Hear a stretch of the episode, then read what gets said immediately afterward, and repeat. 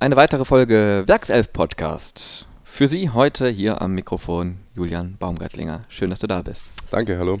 Julian, wie geht's dir? Sehr gut, danke. Fühle mich wohl. Kommst gerade vom Training, die Rückrunde ist gut angelaufen, hast ein Tor erzielt direkt beim äh, ersten Spiel nach der Winterpause in Paderborn. Das heißt, so die Gesamtlage rein sportlich passt so für dich. Ja, das Timing ist gut, auf jeden Fall für den Podcast heute. Die Stimmung ist gut, erstes Ergebnis war super und ja, insofern kann es gut, kann's gut weitergehen.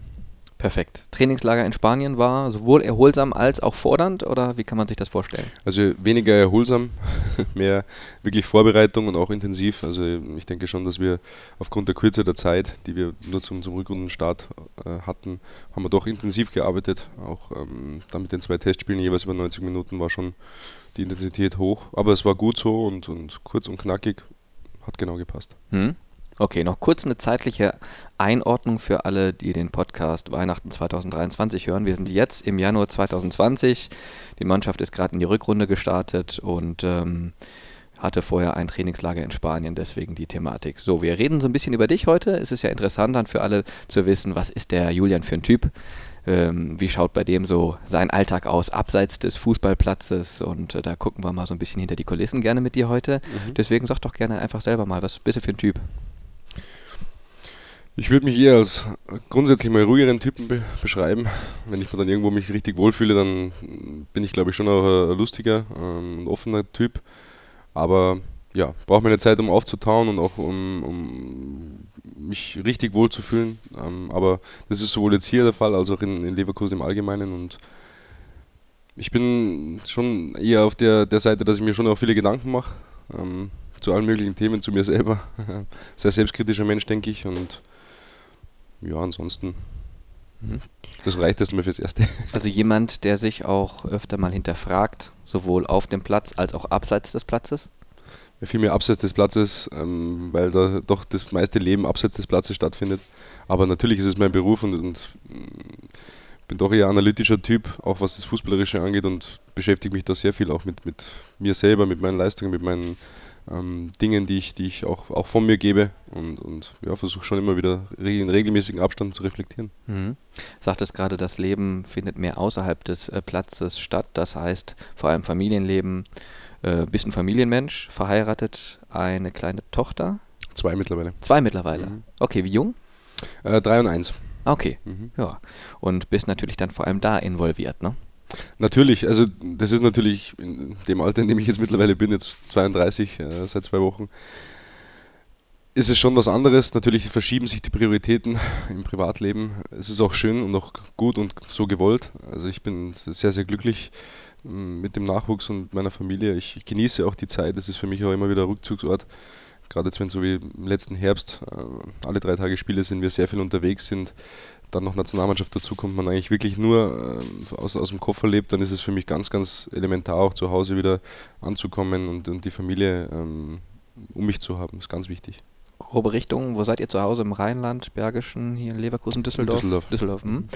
ähm, so in einem Revier mit den Kollegen auch dort? Äh, Jein, es ist ja alles, die Wege sind kurz. Ja. Ähm, Kevin Volland wo bei mir in der Nähe zum Beispiel. Genau. Und, ähm, insofern, das, äh, man läuft sich schon mal hin und wieder über den Weg. Trifft man sich da auf dem Kinderspielplatz manchmal mit den Kleinen? Weil das ist tatsächlich jetzt mittlerweile irgendwann der Fall. Ähm, aber es ist auch so, es sind ja auch Jona wohnt bei mir in der Nähe oder Nadim oder Alex Dragovic. Also wir sehen uns doch auch immer mal wieder auf, zwischen Tür und Angel auf der Straße beim Einkaufen. Also das ist Gott sei Dank schon so, dass man ähm, die Jungs auch immer mal so trifft. Und das macht sich dann auch in der sportlichen Leistung schon ein Stück weit mehr bemerkbar, wenn man auch eine gute Teamchemie hat außerhalb des Platzes. Ne? Also wenn man dann auch da immer mal wieder was zusammen macht und so. Das ist ja auch nicht immer üblich. Also du kennst ja viele andere Mannschaften. Ähm, klar, der Kader ist groß, man versteht sich nicht mit jedem gleich, das ist mhm. klar. Mhm. Aber wenn man auch wirklich sagt, okay, das sind nicht nur meine Arbeitskollegen, das sind auch meine Freunde und wir haben da auch verschiedene andere Themen, über die wir mal sprechen können, das, das tut schon gut, ne? auch für die Leistung auf dem Platz. Ja, unbedingt. Das Elementare äh, in unserem Sport ist einfach das Kollektiv und dass wir uns einerseits am Platz natürlich mal verstehen, aber andererseits auch, dass man als Mannschaft funktioniert, dass es gewisse Prozesse gibt, die, die klar sind, auch gewisse Dinge, die in einer Kabine sich gehören und sich nicht gehören. Also das sind schon so Themen, die habe ich auch festgestellt über die, über die Jahre sich nicht verändert haben, die vor zehn Jahren genauso gültig waren, wie sie es jetzt sind. Auch wenn sich der Fußball verändert hat, aber das ist ähm, meiner Meinung nach sehr, sehr wichtig, dass die Harmonie, auch die Kaderstruktur ähm, zusammenpasst. Mhm.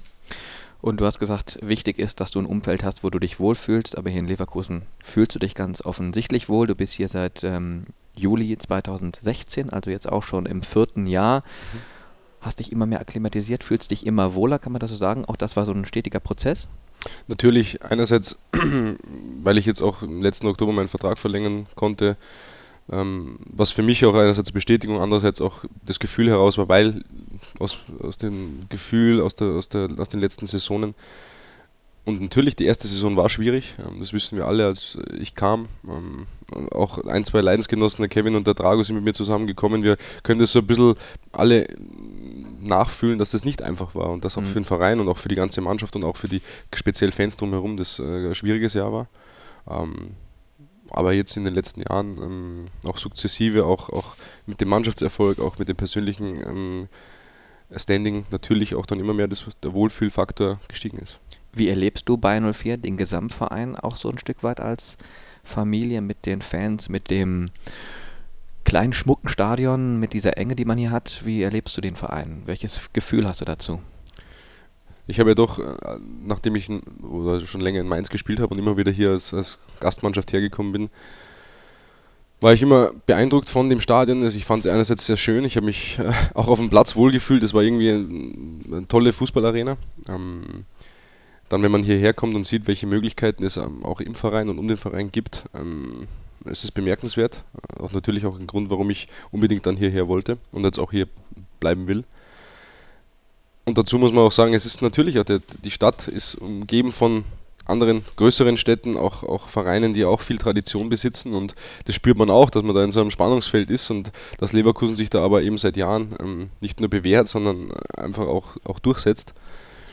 Ja, und ich glaube, das Bemerkenswerteste allgemein ist einfach der sportliche Erfolg, äh, der, der nicht von ungefähr kommt, der auch nur in, in dem Gesamtkonstrukt äh, so funktionieren kann und ja, ähm, auch langfristig schon so funktioniert. Mhm. Schauen wir mal ein bisschen weiter zurück. Geboren bist du in Matzee, das habe ich mir notiert, das ist 20 Kilometer nördlich von Salzburg. Mhm. Und zwar in einer sehr idyllischen Gegend. Das ist äh, ein paradiesisches Fleckchen Erde, habe ich mir erzählen lassen. Ich war noch nicht da, aber vielleicht kannst du gleich ein bisschen mehr erzählen. Und zwar so ein bisschen wie aus so einem Heimatfilm vielleicht, also die Berge, dann gibt es auch so ein kleines Flüsschen und, und die Stadt da schön am, am Berg gelegen. Und äh, ja, man hat da so seine Ruhe und kann vor allem als Kind da wunderbar aufwachsen. Habe ich das so richtig beschrieben? Ja, durchaus. Also es ist schon sehr, sehr mit viel Pathos, würde ich jetzt fast sagen. Ja, ich habe mir ausgeführt. Ja, absolut. Nein, also wertschätzend weiß ich, also weiß ich zu schätzen.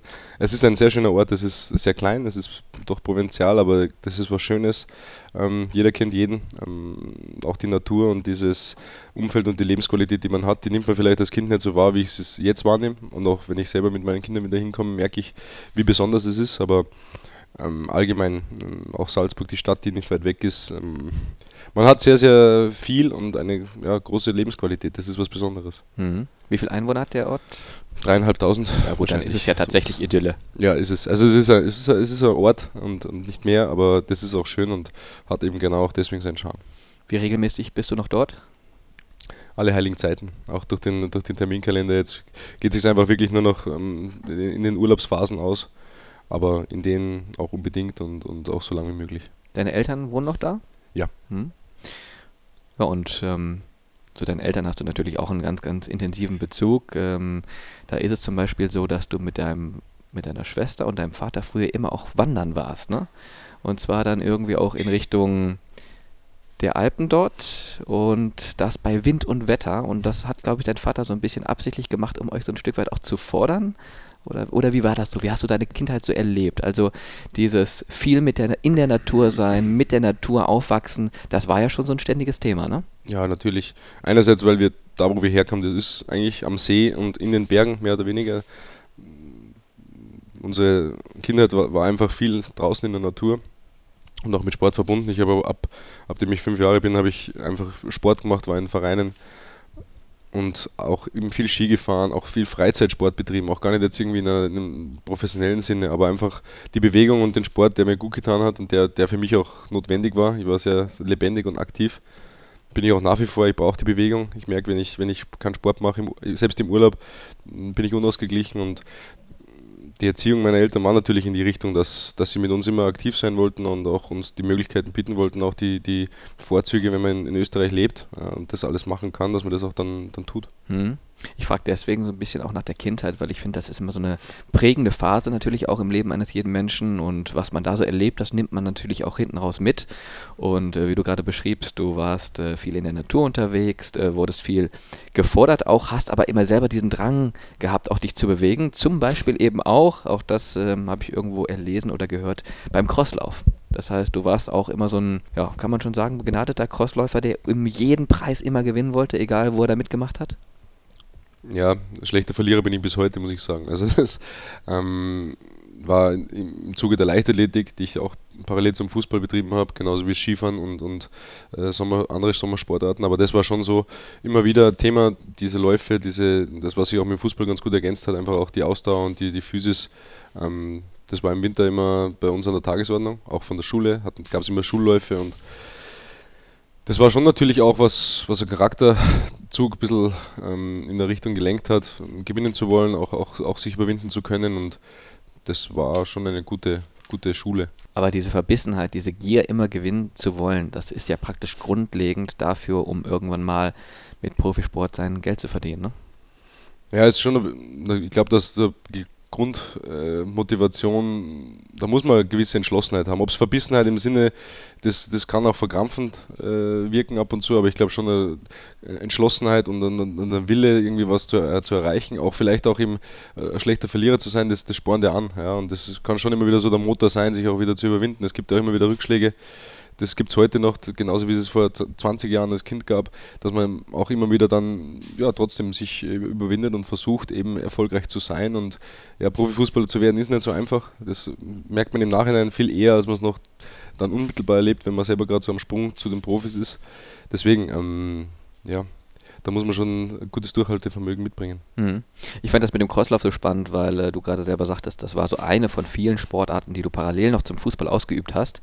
Und da hast du mal an einem Crosslauf teilgenommen, Salzburger Sportfest oder sonstiges äh, wo eben auch ähm, ja, reine Leichtathleten in der Jugend mit vor Ort waren und du hast dich da trotzdem durchsetzen können, trotz dessen, dass du parallel ja noch auf vielen Sportveranstaltungen unterwegs warst und eben auch, weil du nicht verlieren kannst. Also die Mama hat, glaube ich, mal irgendwo gesagt, äh, wenn der Julian ein Ziel hat, dann macht er alles dafür, um das zu erreichen. Also verlieren ist da keine Option. Ja, aber ich denke eben, das, da kann ich in meiner Kabine viele Jungs aufzählen, die genauso sind, die auch mhm. bei, beim Fußballtennis nicht verlieren können, die beim, beim Kartenspiel nicht verlieren können. Und das ist schon eine Charaktereigenschaft äh, eines oder von vielen Profisportlern, denke ich, die dieses unbedingte gewinnen wollen und den, den Siegeswillen schon so verinnerlicht haben.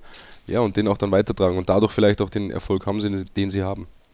Welchen Anteil haben dann deine Eltern daran, dass du diesen ausgeprägten Siegeswillen hast und die Charakterzüge, die du jetzt mitbringst? Ja, nicht im Speziellen der Siegeswille, aber grundsätzlich allen Anteil an dem, wie mein Weg äh, verlaufen ist. Sie haben einfach das alles gefördert, schulisch und sportlich und das, wenn man selber dann irgendwann in der Elternrolle ist, dann merkt man erst einmal, was man eigentlich bereit ist für seine Kinder zu tun. Und dann kann man es auch nochmal, glaube ich, selber viel mehr wertschätzen, ähm, was die eigenen Eltern für einen geleistet haben müssen und was die für Gefühle haben und was sie auch nach, nach wie vor heute für ähm, Dinge für einen machen würden. Deswegen ähm, allen Anteil daran, was mit, mit, mir passiert ist und meiner Schwester und ja, deswegen geht es mir heute so gut. Ich wollte gerade sagen, mit deiner Schwester, weil die war auch immer sehr ambitioniert. Die ist jetzt, glaube ich, auch Frau Doktor, ne? hat Medizinstudium erfolgreich absolviert. Auch 32 Jahre jung, Zwillingsschwester, logisch. Ihr hattet auch immer ein sehr inniges Verhältnis, ne? Ähm, ja, Zwillingsverbindung gibt es nicht nur bei, bei gleichgeschlechtlichen einigen Zwillingen, sondern auch bei, bei uns. Ähm, wobei man gleich dazu sagen muss, dass wir ab, ab, ab dem 13. Lebensjahr, nachdem ich nach München gegangen bin, uns eigentlich relativ wenig gesehen haben. Äh, dadurch, dass ich einfach bei einer Gastfamilie und dann im Internat war, waren unsere, ähm, ja, unsere Jugend oder unsere Schulzeiten extrem anders und sind extrem auseinandergeklafft. Aber trotzdem ist die Verbindung nach wie vor eng und, und ähm, sie ist äh, sehr nah an meiner Familie. Gott sei Dank. Und ja. Besucht auch immer mal wieder das ein oder andere Spiel, wenn es sich zeitlich einrichten lässt, ne? Ja, aber es ist jetzt mittlerweile viel mehr in, in, die, in die Tantenrolle geschlüpft und macht, macht da auch äh, einen, tollen Job, wenn man das so sagen kann. Mhm. Geht da drin auf und Kinder lieben sie. Also das ist was, was Wichtiges für mich. Auf jeden Fall. Schön, sowas äh, dann in der Familie zu wissen, dass da auch die Verbindung so eng ist mit den Kindern und so weiter. Mhm. Äh, wo ist sie jetzt gerade, Frau Doktor? In Salzburg. In Salzburg. Mhm. Medizin, im medizinischen Bereich dort an der Uni, ja, genau. Klinik mhm. oder? Ja, genau. stark. Also ihr wart da beide immer schon sehr ambitioniert unterwegs. Äh, hat sie auch immer mit dir Sport gemacht oder war das immer so dein Part? Ja, wir waren, wir waren beide, wir waren auch beide gleich im, im selben Leichtathletikverein. Wir waren auf derselben auf Schule, auch bis ich dann nach München gegangen bin. Und ja, Sport war, war Lebensinhalt. Also wir haben, wir haben viel trainiert. Wir sind am Wochenende sind wir zu den Leichtathletik-Events am einen Tag und zu dem, ich bin dann zum Spiel am nächsten Tag zum anderen. Da hat sie natürlich dann auch zugeschaut. Und ja, Skifahren im Winter war einfach auch jedes Wochenende oder jedes zweite Wochenende, wenn es möglich war, wenn kein Hallenturnier war, mhm. an der Tagesordnung. Also ähm, es ist bei mir dann Gott sei Dank zum Beruf geworden, sie hat eine andere Richtung gewählt, ähm, aber nach wie vor Lebensinhalt bei uns. Wann kam dieser entscheidende Punkt bei dir, dass du gesagt hast, okay, jetzt muss ich mich entscheiden, jetzt kann ich nicht mehr drei, vier Sportarten machen, sondern jetzt ausschließlich Fußball. Mit dem Wechsel nach München, weil du bist ja von Matzee, das ist praktisch dein Heimatverein gewesen, wo du mit dem Fußballspiel begonnen hast, zum TSV 1860 München gewechselt und ja, das war so dieser Schritt, ne? Richtig, das war damals auch der entscheidende Zeitpunkt, wo es dann hieß, okay, jetzt ist dort dann die Nachwuchsleistungs- äh, oder das Nachwuchsleistungszentrum in München. Ähm, wie, jung, wie, jung, warst du da? 13. 13. Hm? Drei bis viermal Training am Tag, ähm, plus Leistungssportklasse äh, in der Schule, wo auch nochmal Fußballtraining der Vereine war. Und das war, hat, war im Prinzip, da gab es nichts nebenher mehr. Da gab es keine Zeit mehr, auch dann noch nebenher was zu betreiben und das war auch okay so. Ähm, aber äh, ob das dann auch in dem Sinn hieß, ja, das, das ist jetzt alles auf eine Karte, das war es definitiv nicht, weil die Schule genauso wichtig nebenher war. Mhm. Und ja, das auch bis zum Abitur so geblieben ist. Auch das war natürlich so eine, oder auch das war etwas, was man nicht unbedingt von jedem Fußballer kennt, gerade in jungen Jahren dass die Schule die gleiche Priorität hat wie der Sport. Also deine Noten waren immer auch sehr gut. Auch da hast du immer versucht, äh, der Beste zu sein, wie auch im Sport. Hast also praktisch auf beiden Ebenen, schulisch und fußballerisch, oben mitspielen können. Ähm, woher kam das? War das einfach so, dass die Eltern sagten, das gehört dazu oder war das so intrinsisch, so nach dem Motto, auch da muss ich der Beste sein? Hm, vielleicht hat er das eine das andere so indirekt beeinflusst. Natürlich war das für mich eine Schulaufgabe, war für mich ein ähnlicher sportlicher Wettbewerb wie äh, ein Rennen okay. auf, auf, der Strecke oder sowas. Zum Beispiel jetzt mal über, überspitzt ausgedrückt. Aber natürlich war mir das auch wichtig, da gut zu sein und, und da ordentlich abzuschneiden. Ich habe auch, glaube ich, ein bisschen Glück gehabt, weil ich mich schon leicht getan habe in der Schule. Habe es aber auch gern gemacht. Also ich, vielleicht auch, weil ich dann ab, ab 13 in einer Fußballklasse mit nur Jungs war, mhm. wo wir einfach sehr viel Spaß hatten, wo praktisch die Fußballkabine in der, in der Schulklasse war und wir damit einfach auch äh, ein super Klima hatten und eine super Stimmung, was für die Lehrer nicht immer einfach war. Aber für uns Schüler war es sehr cool und für mich auch als äh, Schüler im, im, Notenbereich okay. Mhm. Aber diese guten Noten, ich habe es gerade rausgehört, vor allem deswegen, weil du das auch so ein Stück weit als Challenge gesehen hast, auch da eben gut sein zu wollen und nicht, weil du dachtest, oh Gott, was passiert, wenn ich kein Profi werde. Also ich glaube, diese Zweifel hattest du eher weniger, ne? Weil ich habe mal ein Interview von dir gehört oder gesehen, da warst du noch relativ jung, wo du sagtest, äh, ganz klares Ziel, Profifußballer. Das war bei dir schon relativ früh im Kopf klar, ne? Ja, aber das ist, das war eher dann wirklich so kindliches, naives, ja, ich will auch mal Fußballprofi werden. Mein, was ist dein Traumberuf? Nicht Astronaut, sondern halt Fußballprofi, weil ich halt schon Fußball gespielt habe und ähm, das, das wird dann im Nachhinein eben klar, was ich vorher schon angedeutet habe. Man merkt dann, okay, pff, mit 17, 18, wow, also verletzen darf ich mich jetzt nicht und äh, da sollte ich jetzt dann irgendwann mal spielen oder vielleicht komme ich dann irgendwann mal zu den Amateuren oder zu den Profis. Da merkt man erstmal, wie schwierig das ist. Dann merkt man, wenn man mal Profi ist, ein, zwei Jahre, dann merkt man, wie viele überhaupt in seinem Jahrgang es überhaupt geschafft haben und dann schaut man sich so, okay, aber jetzt bin ich erst 22. Also das, das summiert sich immer wieder auf. Ähm, und deswegen kann ich heute nur sagen, das war damals einfach genauso wie jeder hat irgendwie mit fünf Jahren sagt, er hat irgendeinen Traumberuf. Genauso war es mit 13 bei mir damals. Mhm. Und war deswegen nicht mehr oder weniger unrealistisch. Okay, aber Zweifel hattest du oder hattest du nicht? Ja, Zweifel kommen immer. Zweifel mhm. kommen immer mal wieder. Also jetzt mit 13 nicht, weil man, man davon ausgeht, dass das ja irgendwie schon so weitergeht. Man ist ja nicht ganz so klar und weiß, was das alles noch beinhaltet. Aber die kommen dann natürlich, dann ist man mal vielleicht verletzt in einer Wachstumsphase oder gerade in der Jugend ist das auch ähm, ändern sich immer mal wieder die, die, die Stärken oder auch die, die, die, die Formsituation im Verein und das ist dann schon, da denkt man sich dann schon immer wieder, okay, was ist der nächste Schritt oder werde ich Profi in München oder werde ich Profi woanders oder muss ich mir einen anderen Weg suchen? Das ist halt, ja, das, das ist so der Weg, auf den man dann halt immer wieder mal so ein bisschen versucht, ähm, das alles in die richtige Bahn zu lenken, aber wissen kann man es dann erst, wenn es auch wirklich passiert. Mhm. Wann war für dich klar, so jetzt habe ich es geschafft mit dem Profivertrag bei 1860? Nein, weil ich auch irgendwie dann schon betont, dann habe ich die ersten zwei Jahre auch, während ich bei den Profis war, auch nicht wirklich viel gespielt, sondern war in der zweiten Mannschaft, die damals noch in der, in der dritten Liga gespielt hat, mhm. was, was toll war, auch zur Entwicklung hervorragend. Ähm, aber da hat man natürlich auch gemerkt, okay, einerseits mittrainieren ist das eine und ist schön und gut, aber sich durchzusetzen und erst einmal zweite Bundesliga zu spielen, ist schon mal eine riesen Herausforderung. Ähm, so richtig sich durchzusetzen, hat für mich schon bedeutet, auch äh, regelmäßig in einer ersten Mannschaft, in einer Liga zu spielen, die ähm, ja, entweder Bundesliga oder Erstliga in Europa ist. Äh, auch Nationalspieler zu werden war immer ein Ziel, weil Jugendnationalteams war auch ein Weg, aber da merkt man ja auch, okay, das heißt noch lange nichts für später.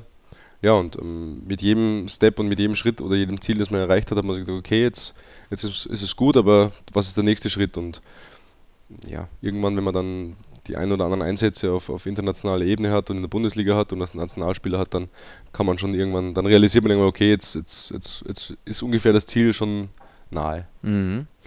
Und du hast ja diesen kompletten Weg ähm, beschritten, also vom ja, fröhlichen Kinderfußball so wirklich einfach aus dem Spaß heraus bis wirklich zur Profikarriere und hast auf diesem Weg natürlich auch etliche Weggefährten gehen sehen, weil die den Sprung eben nicht geschafft haben, weil die eben eine Verletzung erlitten haben, weil es aus diversen Gründen eben nicht gepasst hat. Mhm. Ähm, wie hast du das so erlebt? Praktisch, du gehst es durch und du lernst immer wieder neue Leute kennen und 95 Prozent bricht eigentlich immer wieder weg. Ja, es ist, hat einerseits einen guten Effekt gehabt, weil es schon immer so ein bisschen geerdet hat, weil man gesagt hat, okay, pff, der, der war mit 15 der absolut beste Stürmer in Süddeutschland oder der, boah, der war in Österreich, hat alles zerschossen und war der, der beste Stürmer, das größte Stürmertalent aller Zeiten. Und drei Jahre später war nichts mehr. Ja? Und, oder einer hat sich verletzt oder Freunde, die auch mit einem Weggefährten waren, mit denen man im Internat war, die vielleicht dann einfach irgendwie aus, aus Pech, gesundheitlichen Gründen nicht geschafft haben. Einer oder es ist auch nicht für jeden, äh, sagen wir mal, der Fußball oder dieses Leben das Richtige. Das merkt man vielleicht auch irgendwann. Man gibt doch sehr viel seiner Jugend auf. Das darf man auch nicht vergessen. Ich glaube, das sehen die wenigsten Leute, was, was es an Investition einerseits für den Spieler bedeutet von Freizeit, von Leben, von Dingen, die für jeden anderen Teenager normal sind, aber auch für die Eltern. Die Eltern sind so ein wichtiger Part und, unterstützen so viele von den Fußballern und Fußballerinnen heute, weil man es braucht ja, und weil es notwendig ist, um den Weg zu gehen. Und deswegen habe ich da schon gemerkt, ähm, ja, selbstverständlich ist gar nichts, ähm, auch mit 19, auch mit 20 nicht und daher diese, diese Zwischensteps und Ziele, die man sich immer wieder steckt und, und versucht, hier auch zu erreichen. Mhm. Du hast die Ziele erreicht, ähm, viele Entbehrungen gehabt, hast du gerade beschrieben. Jetzt bist du Fußballprofi. Und viele Laien, viele Fußballfans, die auch äh, Woche für Woche in der Kurve stehen, die sagen, wow, Fußballprofi, die haben doch ein Leben und äh, die haben ihre ein, zwei Trainingseinheiten am Tag und am Wochenende ihr Spiel, aber die leben doch ihren Traum und was, was muss das für ein krasses Leben sein und äh, haben die überhaupt noch einen Bezug zur Realität, äh, wie es dem Rest der Bevölkerung geht? Das sind natürlich so Klischees, aber du hast die sicherlich auch alle mal gehört. Ähm, wie ist denn der Blick des Fußballprofis auf solche Dinge? Ja, ich denke, dass das natürlich von außen erst einmal so wirkt und dass es auch in gewissen Phasen und ich sage mal so, der ein oder andere Fußballprofi hat auch weltweit schon damit kokettiert, dass es genau das Leben ist. Ja, und das vielleicht auch schon so präsentiert. Das geht ja heute alles schon über verschiedene Kanäle, dass man das auch so ähm, jedem unter die Nase reibt. Aubameyang und Co. Wer auch immer das jetzt ja, ist, aber ja, ich sage jetzt mal, das ist, äh, kann man, kann man verschiedenste Namen aufzählen. Und das ist auch deren gutes Recht, weil jeder, der sich das erarbeitet, muss man auch mal sagen, ähm, der kann machen, was er will, ja, von, von, mir aus. Das ist auch ähm, meine Meinung, aber ich glaube, man darf nicht vergessen, dass es einerseits vielleicht äh, in dem Moment so wirkt, man muss aber dann eben vielleicht auch mal auf das größere Bild schauen, was ich jetzt gerade alleine mit der Jugend beschrieben habe oder ähm, auch dann im Laufe einer Karriere, vor allem wie lange dauert die Karriere. Ich, wer wird schon mit 18 Profi oder so wie, wie, wie ein Kai Havertz, der mit, mit 17, 18 Jahren schon, schon so weit ist und auch dann so konstant so performt und vielleicht dann eine, eine lange Karriere hat auf diesem Niveau, das, das ist, liegt im Promillebereich bei den Profis. Und dann gibt es noch die, wenn man dann mal hochrechnet, die überhaupt Profi werden wollen, die auf dem Weg überhaupt erst noch gar nicht dahin kommen, dass sie überhaupt einmal äh, beim, beim Großverein spielen oder Profispiele machen. Und ich glaube, das ist halt, vielleicht sollte man das immer so ein bisschen schauen, wie steinig und wie schwierig der Weg ist dahin. Wie eng dann doch die Spitze ist der Spieler und wie wenig die Kaderspieler es eigentlich in der Bundesliga gibt oder wie wenig Spieler es gibt, die das Privileg haben, auch mal international spielen zu dürfen. Und ja, dass äh, Verletzungen, wie viele Verletzungen passieren, wie viele Dinge, die oder Drucksituationen, die auch auf Spieler immer wieder einprasseln und das vielleicht auch von außen gar nicht so wirkt, aber ähm, ich glaube schon, das mittlerweile sagen zu können, dass jeder Spieler Druck verspürt und auch der eine kompensiert es anders als äh, der andere oder der eine kann besser damit umgehen als der andere, aber es ist schon gar nicht so einfach, wenn einem da zum einen die Zuschauer im Stadion auf die Füße schauen, aber auch dann vielleicht Millionen vom Fernseher, vielleicht auch die Erwartungshaltung von einer ganzen Nation auf den Schultern eines einer Mannschaft, eines Spielers liegt, weil in dem Moment fühlt sich subjektiv so an vielleicht. Mhm. Das sind alles so Faktoren, die, die können wir vielleicht dann einfach mal so dagegenüberstellen und sagen, okay, vielleicht gibt es auch Situationen, die gar nicht so easy sind ja, oder auch mit Kritik umgehen zu müssen, die immer mal wieder kommt, ob das von Presse ist oder auch intern oder wenn man auch mal mit, mit was wichtig und gut ist. Kritik ist für mich äh, auch der einzige Schritt zur Weiterentwicklung, auch von, von einem Trainer, äh, von Trainerseite her. Aber das alles damit umgehen zu können, das über eine lange Zeit gesund und, und ähm, vor allem auch konstant machen zu können, das bedarf schon ein bisschen mehr als nur Lifestyle und nur das Leben genießen und äh, ein bisschen trainieren. Ähm, schaut ein bisschen anders aus. Mhm. Und ja, und trotzdem sind wir sehr, sehr privilegiert wie Fußballprofis. Mhm. Man darf halt seine Wurzeln nicht vergessen, ne? Es gibt vielleicht auch Spieler, die keine Wurzeln haben oder die vielleicht auch schwer zu den Wurzeln zurückfinden, die aber trotzdem Vorbilder sind und die trotzdem äh, beeindruckende Karrieren machen. Aber ähm, natürlich kann es helfen, wenn man, wenn man hier und da dem einen oder anderen von früher auch noch äh, Kontakt hat. Mhm. Du hast gerade von Drucksituationen besprochen. Da hast du ja auch schon die eine oder andere meistern müssen in deiner ja durchaus schon langen Karriere. Wie gehst du mit Druck um? Ähm, das Schöne ist, dass es sich das auch so sukzessive aufbaut. Das eine oder andere, sogar in der Jugend ist es dann auch, gibt es auch Situationen, das erste Jugendnationalspiel oder das, dann gab es die süddeutsche Meisterschaft, wo man dann im Halbfinale steht und sich da denkt, boah, heute müssen wir aber oder da schaut einer zu oder das erste Profitraining, wo die Erwartungen dann vielleicht auch groß sind von außen. Also es gibt schon immer wieder so Schritte und die dann auch vielleicht im ersten Moment kleiner sind und an denen wächst man dann, ja, an einer Herausforderung können dann auch die Stadien größer werden, die Zuschauer mehr ähm, und auch ja, vor allem auch ähm, die Einsätze größer im Sinne von, worum es alles geht. Also das ist für mich das Gefühl, dass es über die Jahre halt mit, dem mit der Erfahrung immer besser wurde und man sich dann seinen Weg gesucht hat, damit umzugehen. Mhm. Aber der Eindruck täuscht nicht, dass gerade du auch ein mental sehr starker Mensch bist ne? und Fußballprofi. Ähm, kann, ist schwer zu sagen. Ich, ich habe meine, meine Wege und Mittel, mit, mit Nervosität umzugehen oder auch mit, mit äh, schwierigen Situationen. Auch im, es gibt auch immer wieder im Spiel Situationen. Jetzt, ähm, weil du schon angesprochen hast, zu welchem Zeitpunkt wir uns befinden. Gestern haben wir in Paderborn zur Halbzeit 3-0 geführt, müssen eigentlich das 4-0 vor der Halbzeit machen und nach der Halbzeit droht das Spiel innerhalb von drei Minuten zu kippen. In einem Spiel, in dem wir das Gefühl hatten, okay, das, ähm, das Ding ist fast erledigt zur, zur Halbzeit, so wirkt es von außen. Aber am Spielfeld fühlt sich das auf einmal an, wie wenn das Spiel innerhalb von Minuten aus den, durch die Finger gleiten kann. Und ähm, da spürt man dann auch Druck. Da ist dann auch wieder eine Situation, die der ersten Halbzeit vielleicht sich gut anfühlt, kann innerhalb von Minuten sich wieder alles drehen und die Dynamik im Spiel wieder ganz andere sein, sodass man kurz erstmal wieder Druck verspürt.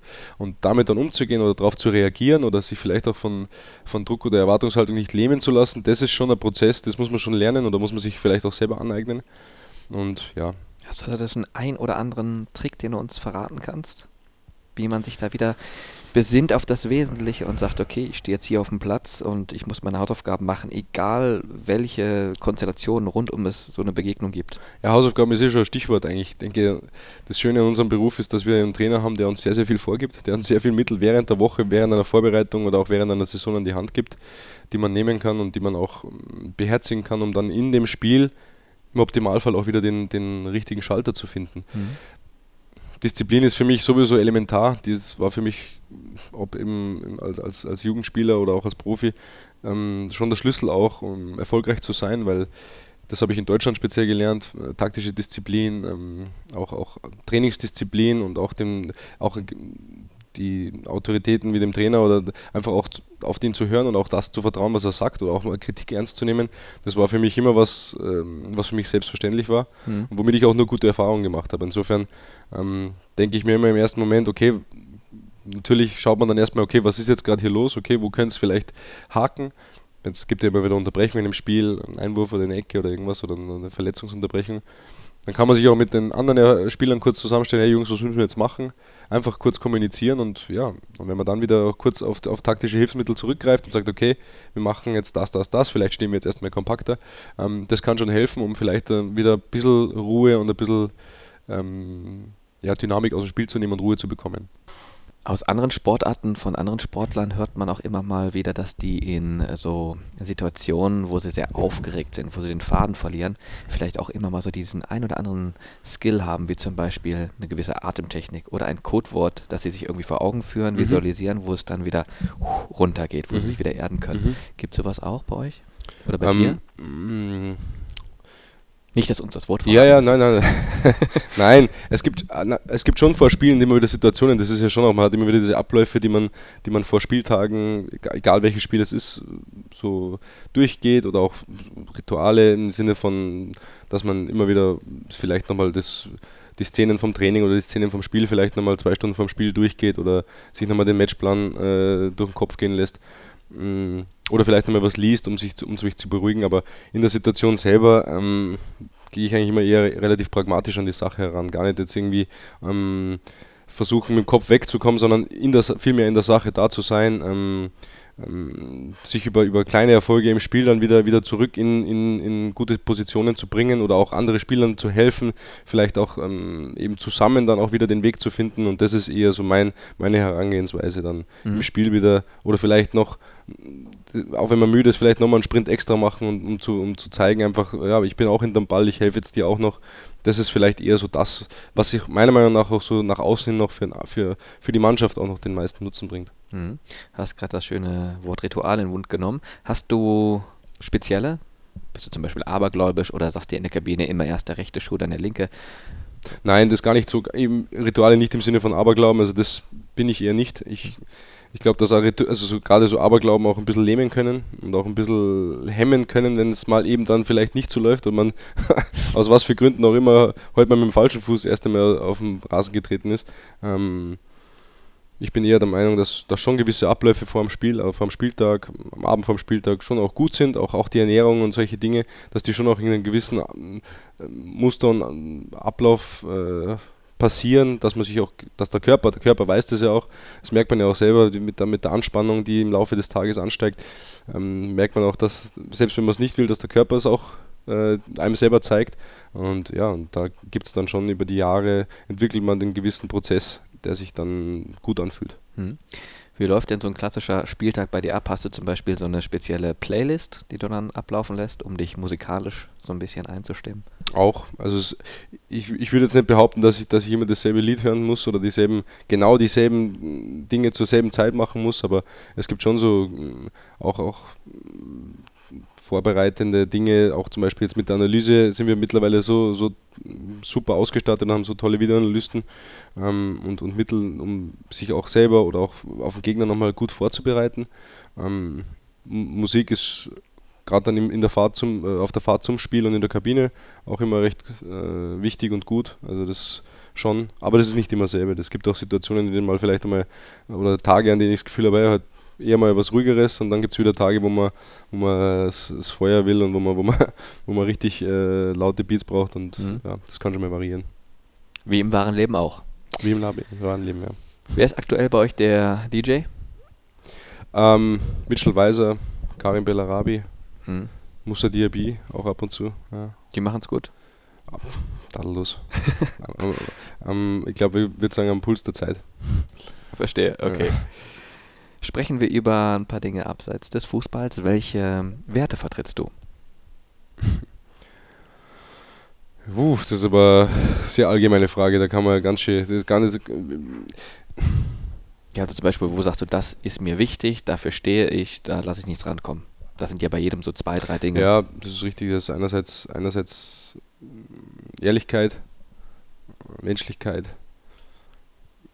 ja, und, und Respekt. Respekt ist ein ganz wichtiges Wort, glaube ich. Also nicht nur, nicht nur im Fußball, eben im, im Leben ist, glaube ich, das mittlerweile sowas in der schnelllebigen Zeit, in der so viel geschrieben, ge gemacht, gepostet, ge gesagt wird oder ge eventuell gesagt worden wäre, ist es, glaube ich, das mal das A und O, dass man erst einmal mit Respekt sich gegenübertritt und dann einmal schaut, ähm, ja, ob, wie der Mensch eigentlich ist, dem man gerade gegenübersteht oder über den man gerade redet oder über den gerade geredet wird und ja, vielleicht sich erst einmal eine Sekunde Zeit nehmen, drüber nachzudenken, bevor man dann erstmal rausschießt. Mhm. Wie siehst du die aktuelle Zeit, die ja immer schneller wird? Ja, eben so, dass, dass es erst einmal um den ersten Schlag geht, dass es erst einmal wichtig ist, erst einmal was draußen zu haben, ob das dann stimmt oder nicht, ist jetzt mal äh, zweitrangig. Widerrufen kann alles werden, vergessen ist auch alles wieder schnell, sagen wir mal so. Und ich finde, das ist halt eine Herangehensweise, die, die finde ich nicht so top. Ich bin ja der Meinung, sich einfach manchmal auch ein Stück selber zurückzunehmen, ist nie schlecht. Ähm, ich versuche auch nicht immer zu allem meinen Senf dazuzugeben. Ähm, das ist zwar auch nicht immer einfach, ähm, aber ich glaube, das, das ist ab und zu der Schlüssel, weil wir glauben relativ oft, dass wir von allem Ahnung haben, aber ja, da bin ich schon öfters eines Besseren belehrt worden. Mit welchen Dingen beschäftigst du dich denn vor allem außerhalb des äh, Platzes? Du hast jetzt gerade ein paar Dinge angesprochen, die zum Beispiel medial immer sehr präsent sind, immer eine Schlagzeile raushauen, immer der Erste sein, immer auch gerne mal verteilen, auch wenn man vielleicht dann lieber mal die Füße stillgehalten hätte. Ähm, bist du zum Beispiel auch jemand, der politisch sehr interessiert ist, gesellschaftlich? Ähm, ja, ich glaube, das geht alles ein bisschen Hand in Hand. Und es ist gar nicht nur jetzt auf Presse bezogen gewesen gerade, sondern schon auch so im zwischenmenschlichen Umgang, weil es ist ja doch ein bisschen hemmungsloser geworden, glaube ich, so wie wir alle miteinander umgehen und wie, wir, wie schnell wir uns Meinungen über, über was bilden ja, oder Vorurteile auch, auch nach wie vor vertreten. Ähm, da sind wir dann eben auch in der Gesellschaft und auch in der Gesellschaftspolitik und das ist was, interessiert mich in dem Sinne, weil es mich berührt und weil ich es auch, äh, auch in meiner, meiner Bildung auch in Sozialkunde zum Beispiel thematisiert hatte. Und ja, ich glaube schon, dass wichtig ist, gerade wenn man dann auch Verantwortung für, für Familie trägt, dass man über gewisse Dinge im Bilde ist und auch weiß, welche Richtung die, die Welt gerade geht oder auch das direkte Umfeld. Und deswegen schaue ich da schon immer auf dem Laufenden zu sein. Also so ein bisschen Ruhe, Entschleunigung, mehr Demut. Ähm, tät der Gesellschaft gut oder dem Zeitgeist gut, in dem wir uns aktuell befinden? Ähm, ja, Entschleunigung ähm, ist, ja, ist ja gar nicht so einfach. Ähm, ich glaube, dass man, dass man auch immer mal, auch mal schnelle Phasen braucht. Das ist bei mir genauso. Ich, wenn, wenn nur Entschleunigung ist, ist es auch langweilig. Ne? Dann haben wir auch keinen Spaß. Und dann wird es auch irgendwann, sagt man ja, okay, das könnte mal wieder ein bisschen mehr abgehen. Aber ich sage, so ein gewisses Wechselspiel und ähm, sich einfach ebenso wie vorher vielleicht einmal über Dinge vorher Gedanken machen, bevor man den Mund aufmacht. Das mhm. ist das ist wichtig, glaube ich. Gerade in, in Themen, die, die stark polarisieren. Ähm. Verfolgst du das aktuelle Tagesgeschehen regelmäßig? Also bist du zum Beispiel jemand, der immer die Tagesschau guckt oder sich anderweitig ähm, informiert, spezielle Literatur liest? Ähm, wie bist du da aufgestellt? Na, ich ja, Ta Tagesschau oder, oder, einfach auch mal hier und da bei uns beim, beim Frühstück liegen aber die Zeitungen aus. Einfach mal durch, kurz durchblättern beim Espresso oder was, das ist schon wichtig. Ähm, wir sind ja auch viel im Bus und reisen auch viel. Da kann man schon mal das eine oder andere lesen, aber ähm, gibt es nichts Spezielles oder sage ich, ähm, hm. bete jetzt jede Woche die äh, FAZ oder die Süddeutsche durch. Hm. Bist du da so ein bisschen zweigleisig unterwegs? Auf der einen Seite beobachtest du das, was hier in Deutschland passiert, auf der anderen Seite beobachtest du das, was in Österreich passiert oder ist das jetzt erstmal weiter weg für dich, weil du ja hier in Deutschland lebst? Na, nein, es ist schon beides präsent und beides auch wichtig für mich, weil ich, ich bin Österreicher. Ich lebe zwar jetzt eigentlich äh, mehr als die Hälfte meines Lebens schon in Deutschland und ähm, habe auch äh, eine tolle, tolle Beziehung zu Deutschland und, und fühle mich auch sehr wohl hier. Ähm, aber wichtig, Österreich ist mir genauso wichtig und ähm, komme auch Gott sei Dank immer wieder sehr oft nach Österreich, auch mit der Nationalmannschaft. Ähm, äh, auch in einer Rolle, in der man auch ab und zu zu Dingen Stellung nehmen sollte. Ähm, nicht muss, sage ich jetzt bewusst, aber sollte und gewisse Dinge einfach auch wissen sollte. Ähm, ja, und deswegen interessiert es mich auch. Es ist auch viel passiert in den letzten Jahren in Österreich. Ähm, und deswegen ähm, ist es wichtig für mich, das auch als Österreicher zu wissen. Ähm, Wie beurteilst du das, was da aktuell passiert? Ja, ich habe. Zum Beispiel die Wahl des ähm, sehr jungen Staatschefs. Mhm. Ähm, für mich ist zum einen mal wichtig, dass man, dass man wenn man darüber Meinung hat, dass man sich da am politischen Prozess auch beteiligen sollte. Das heißt, haben die immer eine Aktion gehabt mit äh, geht wählen zur Europawahl. Ähm, ich bin auch, ich bin auch, ich bin auch der Meinung, dass man, wenn man, wenn man über, wenn man unter Anführungszeichen schimpfen will oder irgendwie über irgendwas reden will, dann sollte man sich auch beteiligen oder soll zumindest auch ähm, so viel sein, dass man sagt, okay, ich habe äh, aber genauso meine Pflicht als, als Bürger oder als Österreicher oder als, wenn es um Lokalpolitik geht, als Ansässiger getan. Ähm, und ich sehe ich seh natürlich auch, dass in Österreich genauso wie in ganz Europa oder auf der ganzen Welt ähm, sie die, die politischen Verhältnisse, aber auch der Umgangston äh, verändert haben. Das ist so. Ähm, eben vielleicht auch nicht so toll, bin ich auch nicht begeistert, aber das ist so. Ich glaube, das Wichtige ist, wie man damit umgeht. Ich denke, das ist auch gerade überall äh, Thema, also Umgang mit, mit den aktuellen Themen. Ja, und deswegen ähm, ich bin gespannt, was jetzt kommt. Wir haben jetzt eine neue Regierung. In der Form gab es das so noch nie und bin ich mal gespannt. Mhm. Das heißt, du bist auch jemand, der sich zum Beispiel über regelmäßiges Wählen mit an dem Prozess beteiligt. Ja. Mhm. Wie siehst du das deutsch-österreichische Verhältnis, sowohl auf als auch neben dem Platz? Ähm, da wird ja auch immer gerne, wenn es um sportliche Events geht, viel reininterpretiert. Oder ja, vielleicht ist es ja tatsächlich auch so, dass man sagt, Prestigeduell, wie auch immer. Wie ist das Verhältnis? Wie siehst du das? Als Kapitän der österreichischen Nationalmannschaft? Ja, die, die Frage habe ich oft gehört, weil vielleicht bin ich, ja, bin ich ja prädestiniert dazu. Ja, du bist der Botschafter in dem Thema. 50, 50 äh, Prozent des Lebens in dem einen und dem anderen Land. ähm, nein, ich sehe das, seh das eigentlich relativ entspannt. Einerseits, weil ich eben, wie vorher schon auch gesagt, äh, sehr, sehr äh, wertschätzend Deutschland gegenüberstehe, aber auch äh, einfach Österreich meine Heimat ist, ich auch ähm, dankbar bin, dass ich auch da äh, daherkomme und auch da noch Wurzeln habe und auch noch immer wieder hinkomme.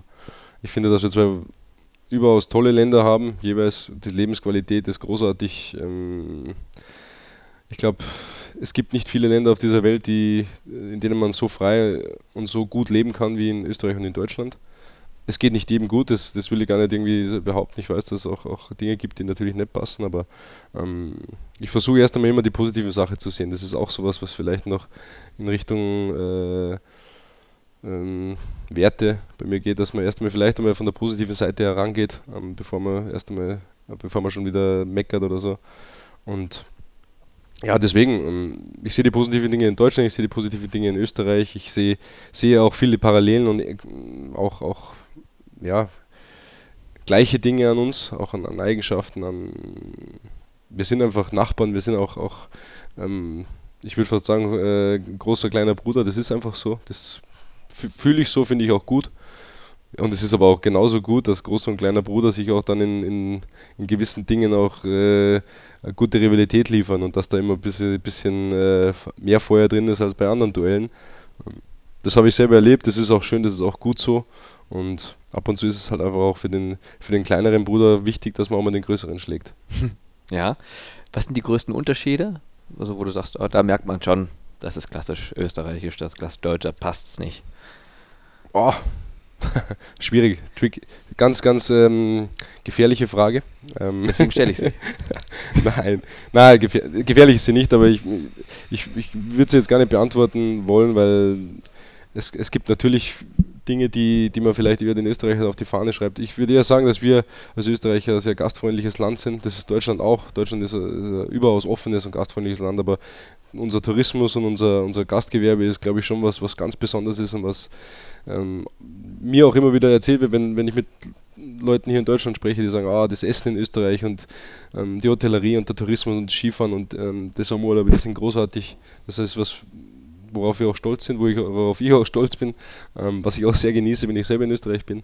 Und was ich absolut an Deutschland schätze, ist die, äh, ja, die Ordnung und auch die, die Tugenden, die deutschen Tugenden, die, wie Pünktlichkeit, wie auch ähm, ja, gewisses Pflichtbewusstsein. Ja, das ist für mich was, ich, ich, bin auch selber ein Mensch, äh, der gern pünktlich ist, der, gern, der, der sich gern auf was verlassen kann. Und in Deutschland kann man sich auf sehr, sehr viel verlassen. Und das mhm. ist was, was ich ganz, ganz äh, stark wertschätze.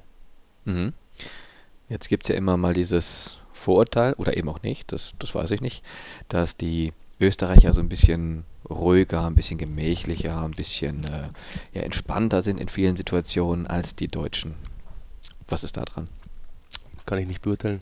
Okay. Weil sie, also ich habe ich hab, ich hab solche, solche Österreicher und solche Deutsche schon kennengelernt jeweils. Also das ist ähm, schwer zu sagen. Ich glaube, ähm, dass wir da relativ ähnlich sind und dass, es, dass das vielleicht eher nicht zwingend so sein muss. Dass das wirklich eher ein Vorurteil ist. Okay, machen wir das Buch zu. Mit was bringt man dich wunderbar zum Lachen? Oder über was kannst du gut lachen?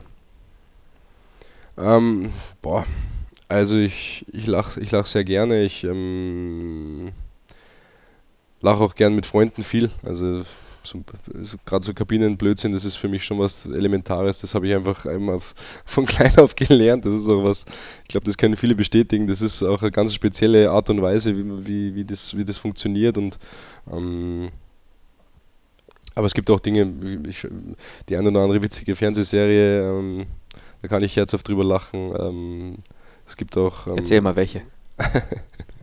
ähm, Stromberg ist, ist einfach ein Alltime äh, und Klassiker für mich. Die, die Serie kann ich rauf und runter schauen. Ähm, ist auch hier und da natürlich ein bisschen äh, schwarzer Humor dabei, ein bisschen politisch äh, nicht ganz korrekter Humor, aber ich glaube gerade das, da die, die Mischung da drin ist, ist ganz schön und ähm, äh, kann ich wirklich nach wie vor, wenn, wenn ich es 20. Mal sehen würde, kann ich immer nur drüber lachen. Also theoretisch, wir müssen es jetzt hier nicht ausprobieren, aber theoretisch könntest du die Dialoge mitsprechen. Ah, hier und da, ja. hier und da. Dann äh, mach aber auch. ja, also, so. also lass mich jetzt nicht drüber. Nein, alles gut. Ja. Ähm, was sonst noch? Pastewka? Ja, das ist auch eine Jugenderinnerung. damals. Äh, ich glaube, die Wochenshow war das damals mit äh, Pastewka und Ingolf Lück. Und also, ja, ähm, ich, ich lache gern. Ich hab, wenn ich mir was anschaue, auch Filme oder sowas, schaue ich mir lieber Komödie an als ein Thriller oder Krimi oder sonst irgendwas oder ähm, Science-Fiction-mäßig. Also Lachen ist für mich wichtig. Lachen ist für mich auch ähm, was, was auch für meine, für meine Familie äh, einfach auch, wenn, ich, wenn am Tag bei uns nicht gelacht wird, das wäre furchtbar. Deswegen ähm, wird eigentlich viel mehr gelacht als alles andere. Mhm. Was stimmt dich traurig? Ähm, ich bin ein Gerechtigkeitsfanatiker, glaube ich, und deswegen ähm, Ungerechtigkeiten, was für eine Form und wo auch immer, das ist was, was ich, was ich schwer ertragen kann. Das würde ich, würd ich dahingehend beschreiben. Das geht wahrscheinlich auch dann schon so in die, in die Richtung der Antwort, ähm, mit was kann man dich äh, sehr verärgern, ne? Wenn du irgendwie siehst, wahrscheinlich, dass irgendwas nicht so läuft, wie es laufen soll. Ja, ähm, ja, schon. Aber ich, äh, also was ich halt auch, was ich auch finde, was auch für uns, äh, für mich auch, was ich vorher gesagt habe, Ehrlichkeit ist auch was Wichtiges. Ähm, ich glaube, wir, wir alle sind hier und da unehrlich, aber ähm, ich glaube, in gewissen Dingen ist es wichtig, ehrlich zu sein und da mm, kann ich mich auch gut drüber aufregen, wenn es dann mal nicht so ist. Hm. Was war dein bislang emotionalstes Erlebnis?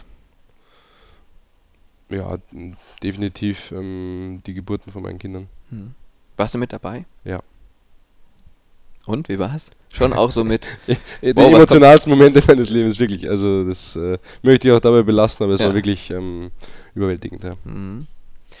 Was war so das schlimmste Erlebnis? Hattest du da irgendwas, was so einschneidend für dich war, wo du sagst, wow, das war schon hart? Ja, in erster Linie Todesfälle in der Familie. Ähm, eben, das ist auch wieder das Familienthema. Das ist einfach, steht über allem und jemanden aus der Familie zu verlieren, ist äh, immer furchtbar und eigentlich das schlimmste. Mhm äh, Szenario. Und rein sportlich, irgendeine Verletzung, wo du sagst, oh, da, das hat schon ordentlich was mit mir gemacht? Ähm, jede Verletzung macht mit einem was, weil eben viel dranhängt und weil man dann in seiner kleinen Blase, in der Fußball ja so wichtig ist und äh, man immer wieder versucht zu spielen und wichtig zu sein und einen neuen Vertrag und noch mehr Spiele zu machen und hier, da ist es natürlich, sind Verletzungen das, das absolut schwierigste Thema äh, im Sport oder mit das schwierigste Thema. Aber äh, auch damit umzugehen, habe hab ich gelernt. Ich habe auch die eine oder andere schwere Verletzung schon gehabt. Ähm, das, sind, das sind aber auch Momente gewesen, in denen ich extrem viel für mich, über mich und für mich gelernt habe und aus denen ich dann im Nachhinein ähm, schon viel Kraft ziehen konnte. Mhm viel Kraft für die Aufgaben, die du gerade bewältigst. Wie gesagt, du bist jetzt schon seit 2016 bei Bayern 04 Leverkusen, ähm, hast deinen Vertrag jetzt bis 2021 verlängert, bist jetzt aber auch bei der Europameisterschaft in mhm. diesem Jahr in 2020 dabei mit der österreichischen Nationalmannschaft. Lass uns gerne ruhig auch kurz darüber sprechen. Die Vorfreude ist riesig, weil weil es mit das Größte ist im Fußball, was man spielen kann. Ich habe das 2016 erlebt, das ist einfach ganz was Besonderes. Es ist ein Flair, es ist ein, ein großes Ereignis. Das ist es einfach. Und ja, und ich habe jetzt auch mehrmals äh, mehr nicht erfolgreiche Qualifikationen gespielt als erfolgreiche, deswegen weiß ich, wie schwer es ist, da hinzukommen. Hm. Und ja, deswegen ist es was ganz Besonderes. Ich wollte gerade sagen, gerade für Österreich ist es jetzt nicht die Normalität, sondern tatsächlich auch etwas, was sehr große Wertschätzung im Land erfährt, wo man auch dann mit Respekt aus ganz Europa auf Österreich guckt und sagt, wow, okay, die sind wieder mit dabei, ihr habt eine erfolgreiche Quali gespielt trotz dessen, dass es auch immer mal wieder Gegenwind gab. Also das wurde ja auch schon oft thematisiert in den letzten Wochen, dass euer, wie nennt man ihn dort, Direktor der Nationalmannschaft, Herr immer, Präsident, der Präsident, ja. okay, der Präsident praktisch der österreichischen Nationalmannschaft dann äh, euch, ja, je nachdem wie das Spiel lief, auch entsprechend gerne mal angreift, ne? Also von Schülermannschaft bis hin zu Helden war da alles schon dabei. Äh, ja, ich, das, das, Thema ist für mich echt schon ad acta gelegt. Jetzt auch mit der Qualifikation. Das ist, ich weiß, dass es, ich habe auch selber dann nochmal was, dann, mein, mein äh, Teil dazu beigetragen am Ende des Tages, aber es war auch mit einem Augenzwinkern ihm gegenüber. Ähm, das ist auch, auch gut so und damit ist es auch jetzt wirklich beschlossen. Es ist normal einleitend, das wäre für uns schön, einfach, dass das Normalität ist, sich zu qualifizieren und dass wir einfach schon, vielleicht haben wir uns auch zwischenzeitlich ähm, nach der EM oder vor der EM 2016, als wir uns so souverän qualifiziert haben, haben wir uns schon da gesehen, dass wir jetzt vielleicht auf die nächsten Jahre hin uns für alle Großereignisse qualifizieren. Dann war eine negative EM, dann war eine negative WM-Qualifikation und dann sind wir sogar noch schlecht in die nächste EM-Quali gestartet. Das war dann, wo sich die, die, die kleinen Problemchen so ein bisschen ergeben haben. Und ja, das jetzt immer wiederum zu bewältigen. Einerseits war es ganz, ganz wichtig für uns, dass wir jetzt die Quali dann am Ende des Tages doch geschafft haben. Aber auch, dass wir, ähm, ja, ich hoffe, viel daraus gelernt haben und die EM vielleicht doch noch besser abschneiden als vor vier Jahren. Mhm. Ja, und Lernprozess für, für uns als Spieler, weil wir noch nicht so oft dabei waren, aber genauso für den Verband, der auch eben noch nicht auf der Ebene ist, auf der man, der man gern wäre vielleicht. Mhm also ich finde, die österreichische Nationalmannschaft ist eine sehr spannende mit erfahrenen Athleten, aber eben auch mit jungen Talentierten, die sich so ein bisschen in das Rampenlicht noch spielen möchten. Wie siehst du die Chancen bei der EM? Ach, das oder wie schätzt du das die ist ganz schwer. Gesamtgemengelage ja, ein? Ja, das, das, ähm, das ist einfacher zu sagen. Wir haben, wir haben glaube ich, eine wirklich interessante Gruppe. Einerseits bei der EM, andererseits auch eine interessante Gruppe als Mannschaft. Es wird noch abzuwarten sein, wer unser dritten Gruppengegner ist. Wenn ähm, Rumänien sich über die Nations League noch qualifiziert, kommen sie in unsere Gruppe. Das heißt, wir hätten dann in Bukarest ein Auswärtsspiel und in Amsterdam ein Auswärtsspiel gegen Holland, was natürlich in der Konstellation schon ein bisschen was verändert. Ähm, ja, aber das ist was, was wir selber jetzt erstmal momentan nicht in der Hand haben. Österreich, Holland, wer ist noch? Ukraine. Ukraine und, und eventuell dann. Part 4. Mhm. ähm, bleibt abzuwarten. Deswegen ist das noch ein bisschen noch nicht ganz so zu greifen. Auch die EM an sich ist, glaube ich, noch ein bisschen schwer einzuordnen, wie das wird in den, in den verschiedenen Ländern. Aber wir als Mannschaft, unser Fahrplan steht bis zur EM. Ähm, wir wissen, wir wissen unsere Testspielgegner. Wir, glaube ich, ich hoffe, dass alle fit bleiben. Das ist natürlich eine Grundvoraussetzung für äh, uns alle. Aber wir wissen, welche Gruppe da sein wird und das ist, ist eine tolle Gruppe. Also da sind auch, auch Spieler dabei, ähm, die eben, wie du es selber angesprochen hast, jung, jung sind, Leistungsträger sind, ähm, vorangehen schon, trotz jungen Alters. Ähm, spielen, fast, spielen fast alle im Ausland in, in, in Top-Ligen und ja, ich hoffe, dass die Mischung auch gut ist. Es fühlt sich gerade so an. Ähm, ich, bin, ich mit, mit meinen 32 bin da schon mit echt einer mit Abstand der Ältesten. Das ist, ist auch, auch witzig, auch komisch, auch, aber auch, auch ganz schön eigentlich. Ja, und ich bin optimistisch, aber ähm, wir müssen erstmal noch einiges leisten. Mhm. Vielleicht so ein kleiner Insider-Tipp. Auf wen in der österreichischen Nationalmannschaft sollten wir denn mal achten? Ach, da, da will ich jetzt nicht nur einen, sondern da gibt es mehrere. Also es ja. ist wirklich aufgrund der Tatsache, dass es so viele sind, die jetzt gerade aus der U21 kamen oder die vielleicht auch ähm, länger verletzt waren oder, oder den Durchbruch vielleicht noch nicht irgendwie komplett geschafft haben. Da gibt es einige. Ich denke allen voran Konrad Leimer, Marcel Sabitzer, die bei Leipzig ähm, die Saison äh, absolut herausragen. Das tun sie auch bei uns in der Nationalmannschaft. Xaver Schlager, der von der U21 kam, der in Wolfsburg jetzt ähm, sich von Anfang an äh, sofort festgespielt hat, leider dann verletzt hat, jetzt wieder fit ist. Ähm, Stefan Posch, der in, in Hoffenheim fast zum Stammpersonal seit zwei Jahren gehört, oder Florian Grillitsch, äh, mhm. äh, Alessandro Schöpf, der bei Schalke ähm, äh, ein solchen Jahr hinter sich hat, äh, aber auch ein phänomenaler Spieler ist meiner Meinung nach, der ganz, ganz wichtig für uns sein kann. Ja, und dann kommen noch, dann kommen noch viele andere dazu. Also das ist, wir haben, wir haben eine extrem interessante Truppe und ähm, Stefan Leiner, der jetzt nach Gladbach gewechselt ist, der jedes einzelne Spiel gemacht hat, glaube ich, in der Hinrunde und ja, ich bin zuversichtlich, auch für den österreichischen Fußball, auch, auch über die nächsten Jahre hinaus, weil da wirklich viel, viel Großes nachkommt. Mhm. Wie schätzt der Kapitän der österreichischen Nationalmannschaft die deutsche Elf ein, die Chancen der deutschen Elf bei der EM?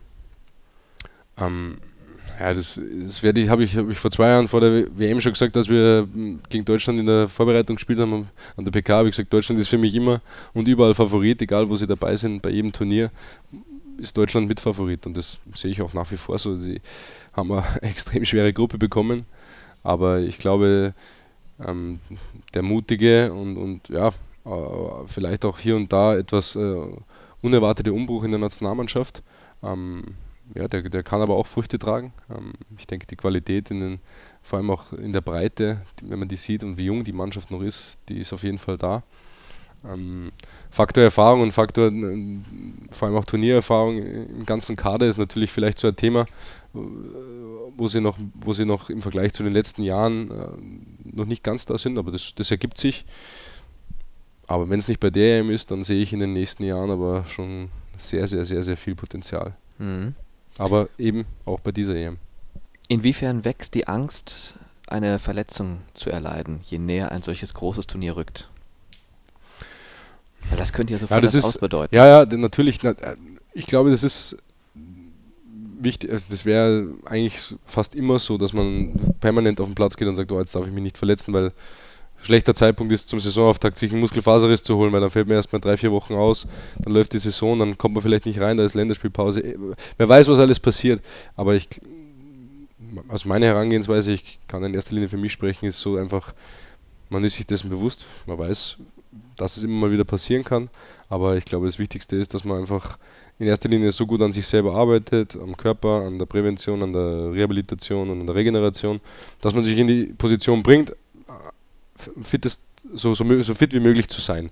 Und dann beugt man noch am ehesten den Dingen vor, die man, denen man vorbeugen kann. Und alles andere, was, was passiert in der Dynamik und in einem Zusammenprall oder in Zweikämpfen, da steckt man nicht drin. Das ist leider das Schicksal, das passiert. Berufsrisiko. Berufsrisiko gehört auch am Ende des Tages dann leider dazu, aber ja.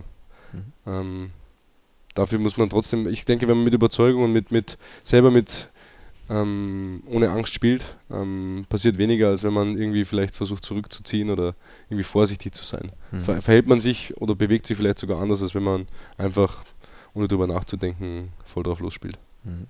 Egal, ob es jetzt um die Nationalelf geht oder eben um Bayern 04 Leverkusen, welche Rolle spielen die Fans für dich? Ja, elementare. Die, äh, die Fans oder Zuschauer oder auch, auch, auch die vom Fernseher, auch die, die einfach sich auch für uns interessieren, eben auch Verein oder Nationalmannschaft, die sind hm, das Wichtige für uns, dass Stimmung entsteht, dass ähm, auch das Interesse da ist. Deswegen sind geht es uns auch so gut, weil nur weil die Nachfrage und das Interesse da ist und wir das Privileg haben, in so einem Volkssport äh, Profi sein zu dürfen, nur deswegen geht es uns allen so gut. Ja, und ähm, deswegen weiß ich das zu schätzen, deswegen habe ich auch immer Respekt vor jedem, der ins Stadion kommt, der sich in Paderborn im, im Regen bei gefühlt 0 Grad in, in die Kurve stellt und 90 Minuten singt. Das ist, ja, das ist die Basis unseres Sports und vor allem auch unseres Erfolges den wir einerseits genauso mitsteuern, aber ja, der für uns genauso ein Bestandteil ist. Hm. Du hattest diese Zeit nie, ne? dass du irgendwie als Jugendlicher oder sonstig Heranwachsender auf einer Fantribüne standest, weil du selber immer auf dem Platz warst. Du hast ja praktisch diese andere Seite so nie erlebt, aber du zehrst halt viel Kraft aus dem Support, der von den Rängen kommt. Ähm, also direkt jetzt in der, in der absoluten Fankurve ähm, nicht, aber Stadionbesuche waren trotzdem absolut Teil der, Teil der ganzen Jugend und Kindheit. Also ob das jetzt bei mir daheim am Sportplatz war, in der, in der ersten Klasse Nord A in Österreich oder ähm, zum Beispiel dann in München auch war Fußball alles. Also wir waren da im Internat, das heißt bei uns vom Internatsfenster haben die Profis trainiert. Am Abend sind wir vorne an die Grünwalder Straße gefahren, haben uns das Spiel angeschaut, dann sind wir wieder heimgefahren, haben am nächsten Tag selber gespielt, haben uns davor die U17 angeschaut, danach die U16 und am nächsten Tag am Sonntag haben wir uns noch die Amateure im Stadion angeschaut. Also wir haben nirgends anders gelebt als im Stadion und waren selber auch Teil. Klar sind wir dann halt vielleicht nicht in der Kurve gestanden und haben dann gesungen, aber als interessierte Fußballzuschauer und auch die, die diesen, diesen, diesen Rhythmus und diesen Flair,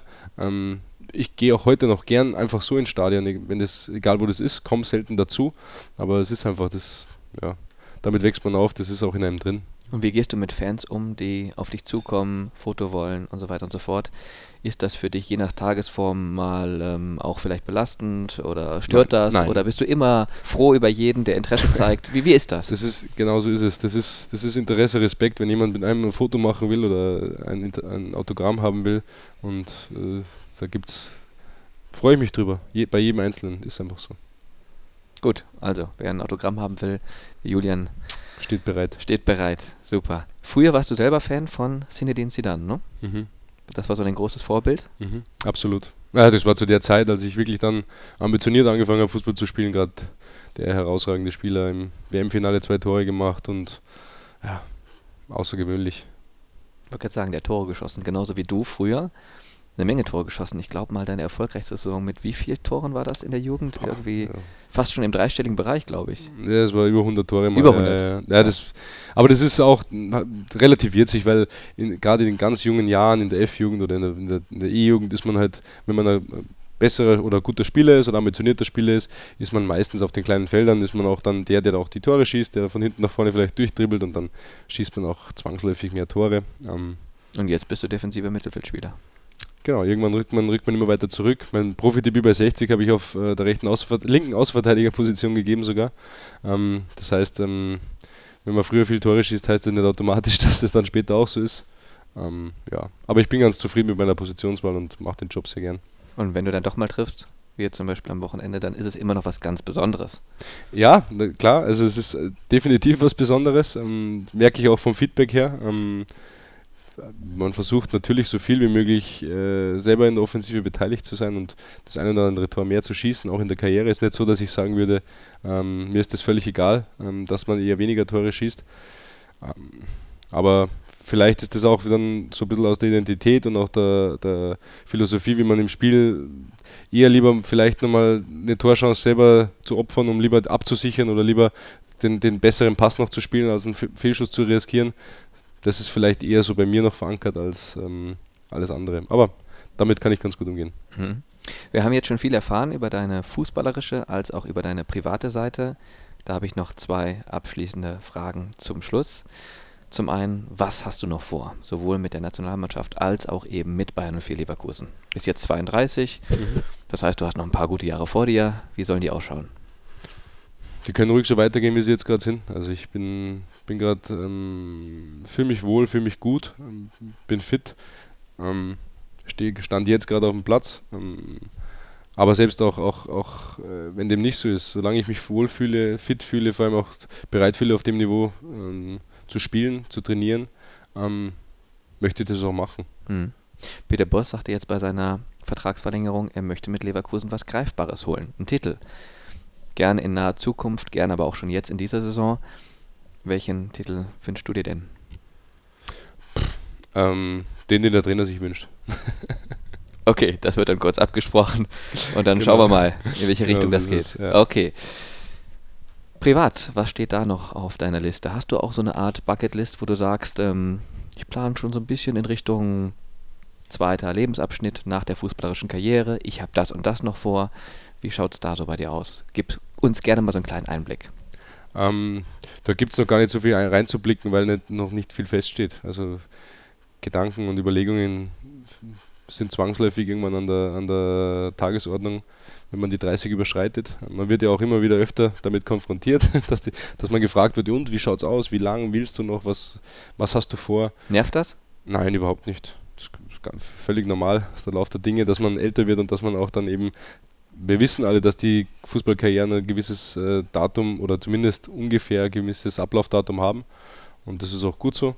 Ich bin auch froh, dass es irgendwas vielleicht noch dahinter äh, geben wird, weil ich auch, auch mit den sehr intensiven Jahren jetzt, das, ich merke schon, dass das äh, besonders ist, aber auch sehr intensiv, dass es vielleicht auch nochmal andere Inhalte gibt oder andere Tätigkeiten, die mir Spaß machen könnten. Ähm, da habe ich Ideen, ähm, aber noch nichts Konkretes.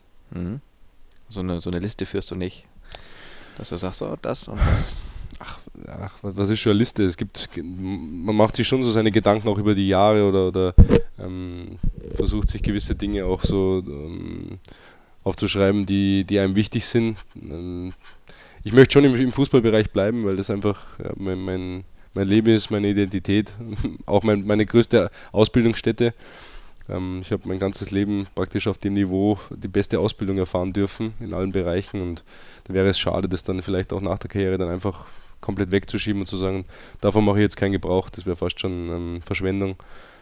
Und vor allem, weil ich auch zu gerne am Platz stehe und der Sport halt nach wie vor mein Hobby ist. Also das kann ich mir durchaus vorstellen, später auch noch weiterhin in irgendeiner Funktion zu machen. Vielleicht mal irgendwann den Trainerschein zu machen? Ja, den haben wir sogar schon, das war ein Riesenluxus in meiner Schule damals, dadurch, dass wir Kooperationsschule von 1860 Bayern München und Unterhaching waren, durften wir als, als Schüler schon Trainerscheine machen. Also das heißt, ich konnte schon ganz früh mal erleben, was das von der anderen Seite bedeutet. Relativ wertvolle Erfahrung. Wäre das was für dich? Ähm, vielleicht, vielleicht. Ähm, ich habe, ich hab, wenn man hier und, hier und da mal so mit dem einen oder anderen ähm, Jugendverein oder Kindertraining mal so in diese Rolle schlüpft, das macht mir extrem viel Spaß. Es kommt so viel zurück von den, von den Jugendlichen oder Kindern und ähm, bereitet mir dann auch umso, viel, umso mehr Freude. Deswegen, das kann ich mir schon vorstellen, ja. Schön, dann lassen wir das genauso stehen.